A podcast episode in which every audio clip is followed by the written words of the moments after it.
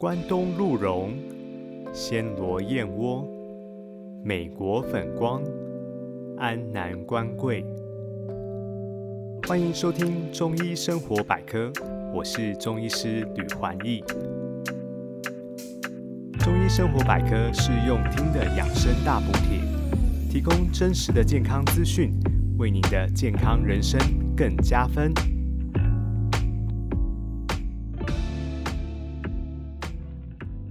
你有过中暑的经验吗？我在当兵的时期，新训是在成功岭受训的。有一次，连长要考验我们这些刚入伍的大学生到底耐不耐操。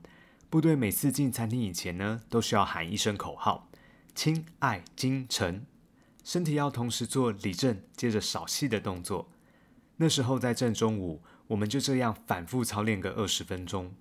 我记得当时是八月中，太阳非常的炎热。整个广场还伴随着一阵又一阵的热浪，连地平线上都能看到空气在晃动，大家都又累又渴。突然一声巨响，第一列的班头倒下了，大家都被这声音吸引了注意，停下动作。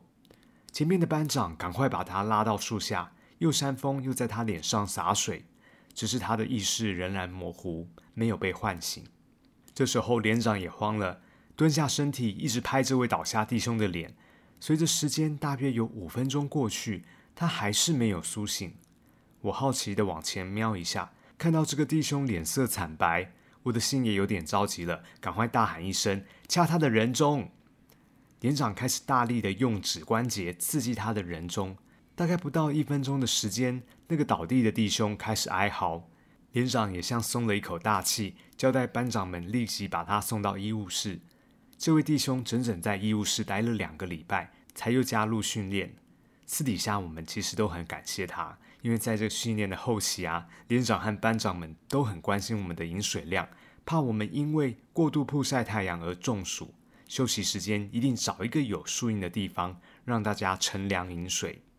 中医的理论提到，热暑伤气，酷热的天气特别容易消耗身体的元气。假如平常少运动，睡眠不足。饮食不正常的人特别容易中暑。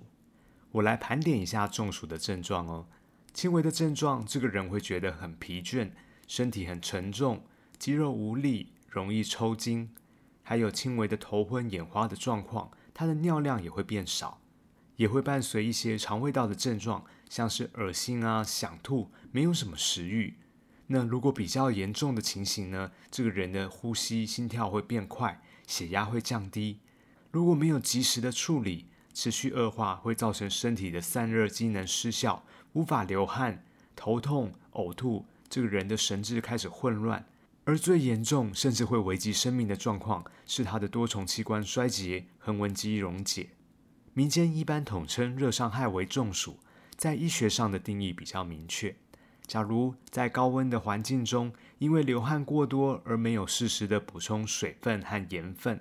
产生了身体全身性的不舒服，称作热衰竭；而身体散热机能失效，皮肤因无法出汗而干燥，核心体温好像是我们的耳温量测高过了四十度，同时又有中枢神经异常的现象，这个人开始意识混乱啊，说话不清楚，这样的一个情形才称作中暑。接下来的内容为了方便说明，我就一律简称所有的热伤害为中暑。遇到中暑要怎么处理呢？当然，急性严重的状况，像是患者已经昏倒、失去意识了，要立刻把患者抬到阴凉处，把患者身上多余的衣物解开，用温水擦拭他的身体，尤其是颈部、腋下，还有他的属膝部。如果有酒精，可以用酒精擦拭，帮助散热。假如这个患者呢，他的意识持续不清楚，要记得先打一一九求救。在救护车来之前呢，可以尝试唤醒患者。有些急救的穴道跟大家分享，譬如按压鼻唇沟的人中穴、头顶的百会穴，或者手腕附近的内关穴。如果患者的意识恢复了，可以适当的补充水分和盐分。建议到药局或是药妆店买电解质发泡锭，放进水中给患者饮用。如果附近没有药局，找少糖的运动饮料也可以。基本上。让患者多休息，补充水分，可以慢慢的恢复体力。对于不是急重症的患者，也就是只有全身性不舒服的症状，但是行动自如，可以自己走进诊所的人，中医能够有效的缓解中暑的症状。中暑在中医又分为阳暑和阴暑。阳暑的原因就是我们大家熟悉的户外中暑，而阴暑的原因是用了不恰当的解暑方法造成的。你知道在冷气房也会中暑吗？有些人会觉得这个很可笑哈，在冷气房内又不晒太阳，难道晒日光灯管也会中暑吗？我曾经有个病患，他办公的环境呢是在冷气房内，夏天又喜欢喝手摇饮。一天只有短暂的时间暴露在室外，回到家后又是冷气加电风扇对着身体猛吹，结果几天下来，他觉得他的身体很容易疲倦，也没什么元气。上班的时候一直打瞌睡，开会也难集中精神。原因是当室内室外的温差过大的时候呢，身体虽然有暑气，却因为在室内久了，毛孔收缩了，很少流汗，没办法散热，身体就像一个闷烧锅一样。这个就是阴暑，在室内冷气房的中暑。也有一种情况是，人在刚运动完、满身大汗的时候呢，身体冒着热气，马上冲冷水澡，或是吃冰啊、喝冰水。这个情况会快速促使毛孔收缩，让热气闷在身体里头，有可能会有腹泻的情况。这也算是阴暑的一种。刚刚提到这些阴暑的症状呢，其实有点像感冒，所以阴暑又称作为热感冒。无论是阴暑还是阳暑呢，想要辨别自己有没有中暑，有一个简单的方法，就是用手在两眉中间的印堂捏一捏，如果轻易的出痧了，就是中暑。中医怎么治疗中暑呢？中暑的外治法，不要忘记刮痧这个好方法哦。在上一集我们有详细探讨过刮痧的步骤与注意事项，有兴趣的朋友可以回看。关于中暑的内治法。依不同的症状有不同的方药治疗伴随腹泻的阴暑，中医有个方剂叫做藿香正气散，可以处理热感冒的症状，具有止呕止泻的作用。而治疗阳暑呢，治疗的方向是滋阴清热，一方面拓发身体的热气，同时也滋养身体的液体。可以考虑的方剂有清暑益气汤、竹叶石膏汤，还有六一散。我们特别来聊聊这个六一散。它的组成很简单，就是滑石与甘草以六比一的比例调配，所以称为六一。这个简单的配方是历史上金元时期的四大医学家之一刘完素所创立的。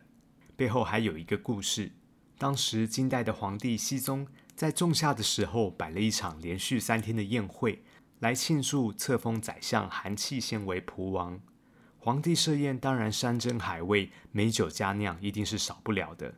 没想到的是，还不到第三天，宰相就得了一场怪病，身体发热、口渴，精神烦躁不安，小便不通畅，大便泄痢。他的家人四处找寻医生，皇帝也派了宫中最优秀的太医来诊治。但是将近百剂的方药吃下肚，病势却越来越严重，没有任何的减轻。太医们双手一摊，不知道该怎么办。皇帝急了，于是就在城门张贴布告，希望招揽坊间厉害的医师前来为宰相治病。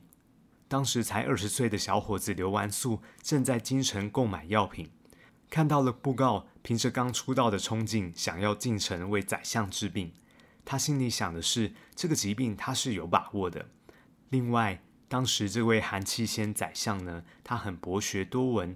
而且是一位贤相，他制定的法律清楚严明，让人民可以安居乐业。刘完素视他为偶像，很想借这个机会见偶像一面。刘完素呢，就拿着这个布告的榜条进城，到宰相的家中为他诊治。经过一番的把脉观察气色以后呢，他问宰相是否有身体烘热、心情觉得烦躁、口渴、头晕、呼吸觉得很不顺畅、又多汗的症状呢？宰相闭目，微微的点头。刘完素再问：“是不是经常有恶心、拉肚子、胸闷、没有胃口、疲倦、身体很沉重的状况呢？”宰相连连说是，睁开眼睛打量一下这个刘完素的模样。刘完素接着说：“这是暑湿的疾病，治疗暑气却忽略驱除湿气，是医生的疏失。”在一旁的太医们忍不住说。我们怎么会不知道暑湿的道理呢？刘完素答：你们虽然治暑气、驱湿气，但是看到病人小便不通畅，又经常腹泻，一定不敢用寒凉的药，所以无法根治。宰相坐起了身，问刘完素：你有什么妙方吗？刘完素思考了片刻，提笔写下：滑石六两，甘草一两，研磨成散。宰相问他：这是什么方啊？刘完素答：这叫六一散。并接着解释，滑石能够发散肌肉的暑气，也能够通畅小便，加上甘草补养脾胃，缓解药性，两味药合用，每次服用三钱，就能达到清暑利湿的效果。宰相听他说的很有道理，就服了三帖药，果然小便通畅了，也不拉肚子了，非常感谢刘完素，想要赐给他一个官职，但是刘完素坚决的推辞，只要求给他一些医书。从此用心的攻读，最后成为了当代的名医。关于这个六一散，我也有一些临床的经验。我曾经在门诊中遇到一个七十岁的妇人，她喜欢在自己家中的菜园种菜，常常一做起事呢，就是一整个下午。即使七八月的夏天也是这样。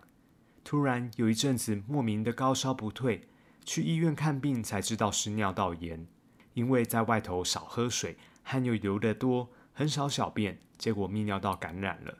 吃了几次的抗生素，都是症状反反复复，好了又复发。最后来求助中医，我就是开了六一散给他，吃了两个礼拜，他就说好了很多，而且身体没有那么燥热了，尿道炎也没有再发作。所以夏天补水真的很重要，千万不要轻忽哦。